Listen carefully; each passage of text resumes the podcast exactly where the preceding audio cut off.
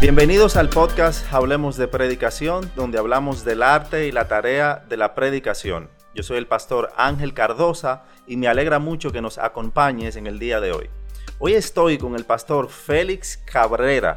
Él es uno de los pastores en la Iglesia Bautista Ciudad de Dios y me alegra mucho poder compartir con él.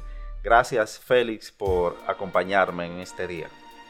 Gracias a ti Ángel por la oportunidad, un gozo estar contigo, eh, sé de tu pasión por lo que es la predicación y te felicito por esta iniciativa, creo que es muy necesaria en el contexto hispanohablante que podamos estar hablando de la tarea eh, principal de todo pastor, que es alimentar a las ovejas con la palabra del Señor. Gracias Félix. Eh, y Félix es uno de los pastores en la iglesia bautista Ciudad de Dios pero Félix, como yo le decía antes de iniciar, es un guerrero de mil batallas y Félix, tal vez si nos puedes dar, actualizarnos en cuanto a tu vida ministerial y las diferentes iniciativas en las que estás.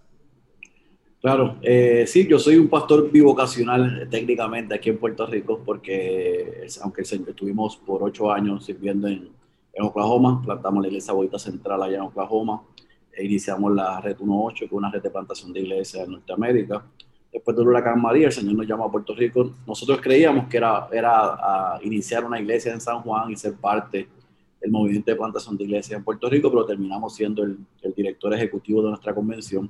Estamos en un proceso hace dos años como de revitalización de la convención. Por la gracia de Dios, Dios está haciendo grandes cosas aquí con los Puertos del Sur en Puerto Rico. Así que tengo eh, el honor de ser el director ejecutivo y también sirvo como el eh, asistente al director del programa de español del Midwestern Baptist Theological Seminary también eh, es una iniciativa. Casi todo lo que el Señor nos ha dado la oportunidad de servir es tratando de capacitar a los hombres llamados eh, a la hora del ministerio pastoral. Y entonces allá en, en mi Western hemos creado y desarrollado algunos programas de estudio en español para, para nuestra gente, para que se puedan capacitar mejor. Pero principalmente soy un pastor, eso es lo que el Señor me llamó. Eh, y me gozo de que se abran oportunidades como las que se han abierto para poder dar por gracia lo que hemos recibido por gracia. Amén, gloria a Dios. Y yo agradezco a Dios por la manera como te ha usado y a ti eh, para ayudar y asistir a tantos hombres en el área de formación ministerial y de plantación de iglesias. Y trayendo ese tema a colación, ese es el tema principal que queremos tratar en este día, la relación entre la predicación y la plantación de iglesias. Como sabemos, tanto en Estados Unidos como en Latinoamérica hay muchas iniciativas para plantación de iglesias sanas, de sana doctrina, y es muy importante considerar el tema de la predicación en la plantación de iglesias. Así que para iniciar, Félix, tal vez, eh, ya que algunos pueden estar un poco confundidos, ¿cuál sería la diferencia entre un pastor plantador, alguien que va a iniciar una iglesia, y un pastor que ya tiene muchos años o está en una iglesia que tiene muchos años de plantada? Es, es una gran pregunta porque muchas veces eso trae confusión. Eh, un plantador es un pastor, pero no todo pastor es plantador. Eh, o sea, Dios llama al ministerio pastoral a hombres que tienen los requisitos que Pablo dice en 1 Timoteo 3, Tito 1, eh, y uno de ellos es apto para enseñar. Debe manejar con precisión, como dice Pablo en 2 de Timoteo capítulo 2, versículo 15, que maneje con precisión la palabra de verdad. Debe ser apto para enseñar. Y aunque nosotros creemos que esa es la responsabilidad principal de todo pastor, un plantador es un misionero que va a un campo donde en la mayoría de los casos no hay presencia evangélica, no hay iglesias de sana doctrina que prediquen todo el consejo de Dios y parte de lo que va con un grupo, se supone que es lo bíblico enviado por su iglesia, eh, a abrir campo. Así que tiene que hacer obra de evangelista, tiene que tocar puertas, tiene que alquilar salón, escuela o un, lugar eh, donde tiene que ir semanalmente probablemente a, quitar y a poner sillas y equipo para tener el servicio. Tiene que estar en la, en la, en la semana varias, varias veces o casi toda la semana, eh, tratando de, darse a conocer en la comunidad. Eh, así que el, principalmente el, plantador es un misionero que va a abrir campo, un pastor que está en una iglesia establecida, pues obviamente tiene, eh, tienen años luz adelantado a una plantación donde ya tiene un ministerio establecido, donde tiene un equipo de trabajo, donde tiene una estructura que mm. le favorece y le ayuda para él poder pasar más tiempo y prepararse eh, quizás con, con mayor eh, profundidad eh, y amplitud que un plantador. Y hay que ser cuidadoso con eso, porque aunque un plantador tiene que hacer toda la obra de evangelista, toda la obra de, un discipulador, probablemente igual que un, que un pastor, eh, su tiempo está comprometido en muchas cosas administrativas, organizativas eh, y de alcance, pero tampoco debe descuidar lo que es lo principal, que es alimentar a las ovejas del Señor con el consejo de Dios.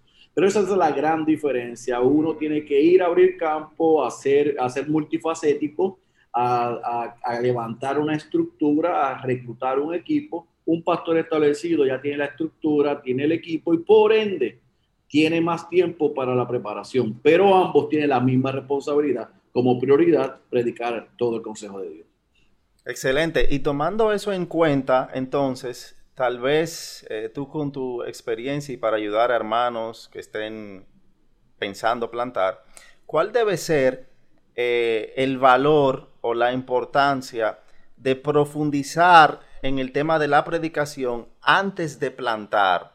O sea, en tu plan de plantación de iglesias, ¿qué lugar debe tener la predicación de la palabra de Dios? Es el fin, no es el medio. Y Mm. muchas veces hacemos la predicación como una de las cosas que son medios para yo plantar la iglesia. No, nosotros evangelizamos, hacemos labor de discipulado, hacemos trabajo organizativo, orga- eh, trabajo administrativo, eh, alcance comunitario, con el fin de llevar, de a esa gente le presentamos el evangelio, que el Señor los salve y que los una a esa iglesia local. Pero como los vamos a alimentar, va a depender de la mayor responsabilidad que tenemos, que es la predicación de la palabra de Dios.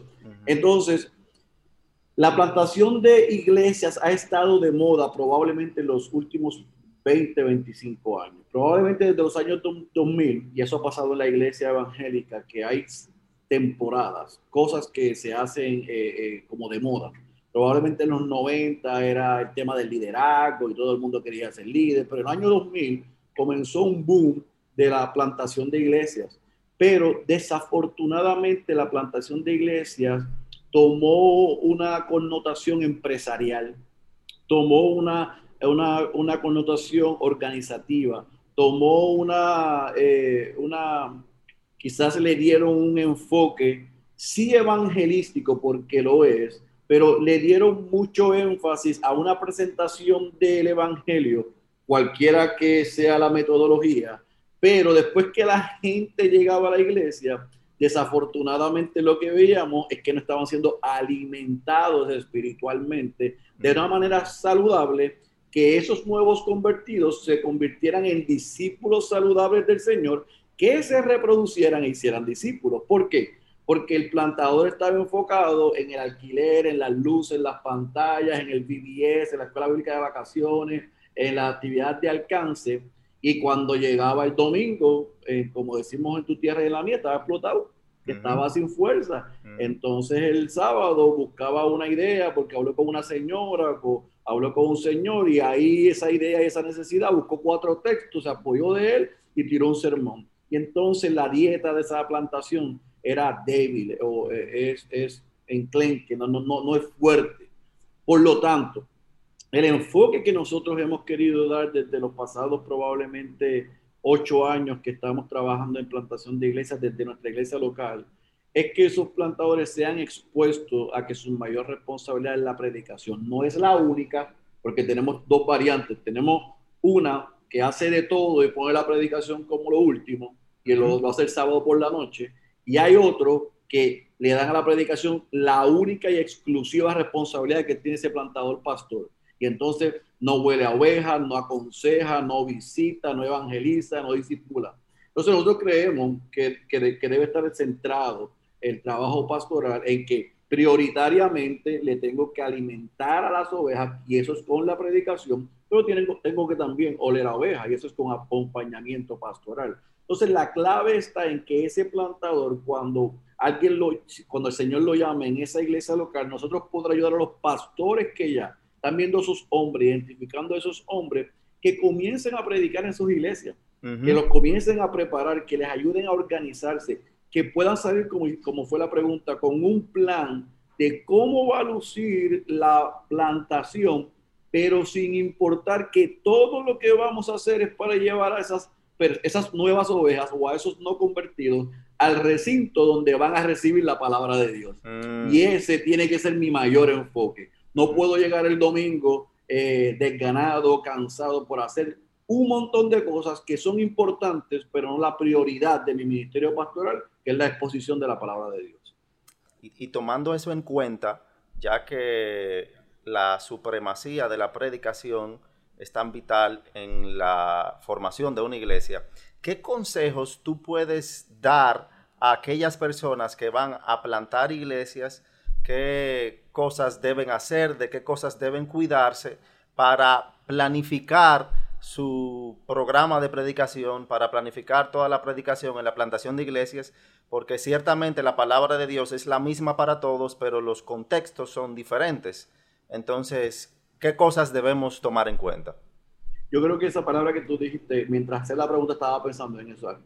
Es importante que ese misionero que va a abrir campo en un lugar probablemente que no hay presencia evangélica o si la hay, si la hay, entre comillas, es tóxica o enferma o herética, que en ese plan de acción, o lo que nosotros llamamos ese prospectus, comience en ese proceso de estudio demográfico y espiritual de esa ciudad o de ese lugar donde va, pueda conocer cuál es la realidad de la gente allí, para que pueda entonces comenzar a orar y ver por dónde comienzo. Nosotros creemos que la responsabilidad del pastor es predicar todo el consejo de Dios. Debemos exponer libros completos. Hay, hay momentos y formas donde nosotros podemos predicar, y esto es algo que yo eh, siempre sugiero, eh, temático expositivo, expositivo temático. Tú puedes escoger un, un tema, pero que se vaya en un texto y tú lo expliques. Para iniciar, nosotros, por ejemplo, aquí en Puerto Rico, a diferencia de que iniciamos en, en Oklahoma, eh, porque eran dos contextos y dos realidades diferentes.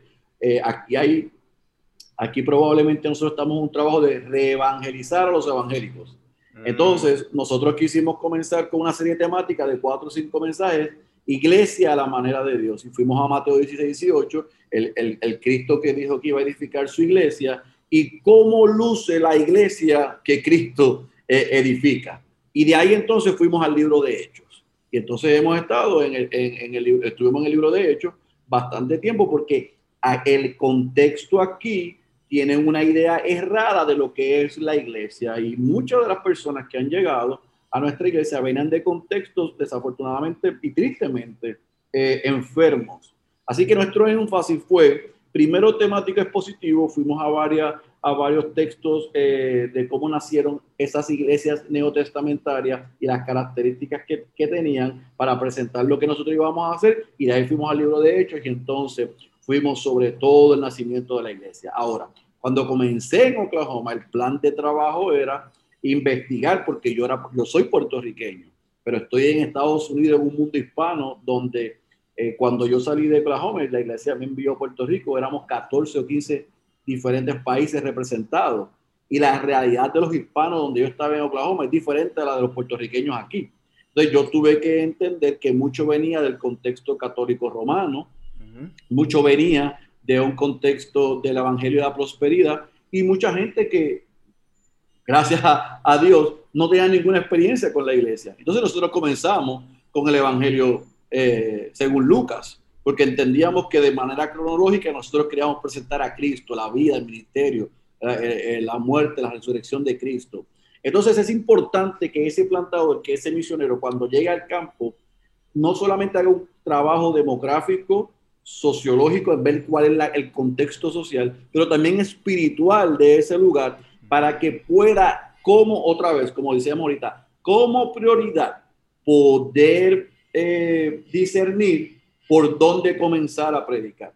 Independientemente de los contextos, ya sea eh, en mi caso, en el mundo hispanohablante en Estados Unidos y en Puerto Rico, los domingos nosotros predicamos o un evangelio o el libro de Hechos, pero en la semana yo recomiendo altamente a todo plantador, ya sea un estudio bíblico, escuela dominical antes del servicio, estudio bíblico en la semana o grupo pequeño, que comience por las epístolas pastorales, porque eso le va a ayudar a ese plantador a poder compartir a ese core group y a esa gente que va llegando también cuáles son las responsabilidades de los líderes, la pureza del evangelio, eh, las responsabilidades de la iglesia, lo que no es la iglesia. Y entonces, mientras va por un carril probablemente predicando un evangelio o un libro histórico como hecho, por el otro lado le va dando a ellos una estructura y una idea de cómo debe lucir la iglesia. Ahora, esas son recomendaciones, yo no quiero ser dogmático.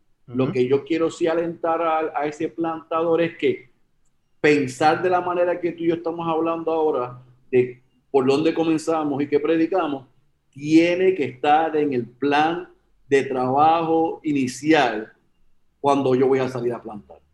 No el libro ni los libros, sino, Señor, que yo pueda percibir en este trabajo de campo que voy a hacer, cuál es la necesidad y, y que tú nos puedas mostrar a través de tu palabra por dónde comenzar. Si eso está rumiando en la mente y el corazón de esos misioneros, yo te aseguro que van a darle la dieta que el Señor quiere para ese lugar y para ese contexto.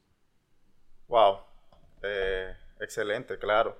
Eh, y, una pregunta, Félix, tú hablabas acerca de, y, voy a volver más, adelante, más adelante a algo que mencionaste, pero quiero primero tocar algo que mencionaste sobre el balance que debemos tener, que debe tener el plantador entre la predicación y la vida ministerial durante la semana, como tú decías, hay varios extremos. Está el extremo de pastores que duran 40, 30 horas a la semana y solamente se dedican a la labor de exégesis y, de predicación.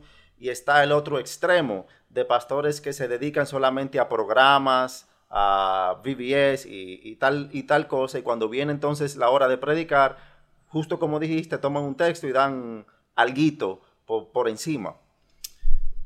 Eso es teoría. Pero ¿cómo tú en tus dos plantaciones, y ahí quisiera examinar tu labor como predicador, cómo podemos ver eso en la práctica? ¿Cómo tú en las dos plantaciones que has trabajado directamente, eh, tomabas esa labor para llevar un balance? ¿Cómo te preparabas para la predicación y te mantenías fiel en las otras labores también? Excelente. Dos cosas que hice y que hago fuera del contexto, y, me voy a explicar más adelante. Uno, eh, ya sea que era al principio un plantador solo y, quizás tenía un, anciano misionero que me ayudaba y me aconsejaba, era un mentor espiritual.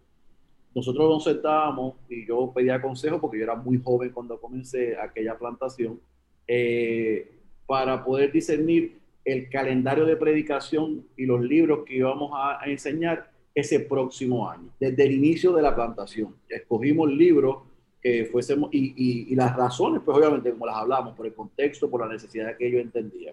Aquí hice lo mismo. Tan pronto llegamos, decidimos, que este primer año, y ya pues obviamente yo vine con cuatro pastores adicionales, eh, decidimos cuál iba a ser el próximo año de, de predicación, los temas, tanto los domingos, los estudios bíblicos, los discipulados, y con ese calendario hecho, entonces, en esas dos plantaciones, pues obviamente mi inversión de tiempo fue diferente. Y me explico. En Oklahoma yo era pastor full time. Yo no tenía ninguna otra responsabilidad bivocacional. La Red 1.8 nació desde la iglesia local y aunque sí eh, requirió tiempo de mucho tiempo al inicio, yo estaba enfocado primero y mi prioridad era la iglesia local, el ministerio de la iglesia local. Así que yo tenía suficiente tiempo para el lunes leer el texto que voy a predicar el próximo domingo, comenzar a hacerle preguntas al texto, comenzar a leer eh, eh, eh, los sistemas de logos, el, texto en, el original, leer comentarios, o escuchar otras predicaciones. Eso yo lo hacía probablemente los primeros días de la, semana, dos de la semana y ahora a veces lo hago todavía acá para yo poder empaparme primero, hacer preguntas, yo relacionarme, pelear con el texto, ver el contexto literario, el contexto histórico, hacer la exégesis y después voy, cada, iba cada día, después el bosquejo y hasta que yo terminaba con mi sermón. Entonces, eh, al inicio de la plantación, eso probablemente eran los últimos dos o tres días antes del domingo, porque estaba apagando fuego y no sabía lo que sea ahora. Fue gracias a, la inversión de otros hombres de Dios me pudieron ayudar a, calendarizar mejor. Acá es mucho, es mucho como te estoy diciendo ahora, pero acá yo soy bivocacional.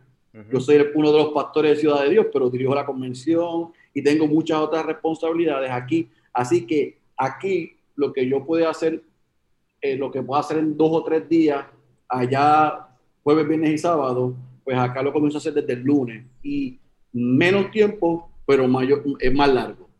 Y entonces así voy dividiendo el trabajo. Hay veces que por el trabajo, sinceramente, lo leí, tengo una idea de lo que voy a, a, a, predicar, ya, le, ya estoy, en el contexto histórico, el contexto, contexto, literario, hice el trabajo de exégesis, el trabajo hermenéutico que se requiere, pero trabajar el sermón probablemente el martes se tarde hasta el viernes o hasta el sábado porque tengo otras responsabilidades.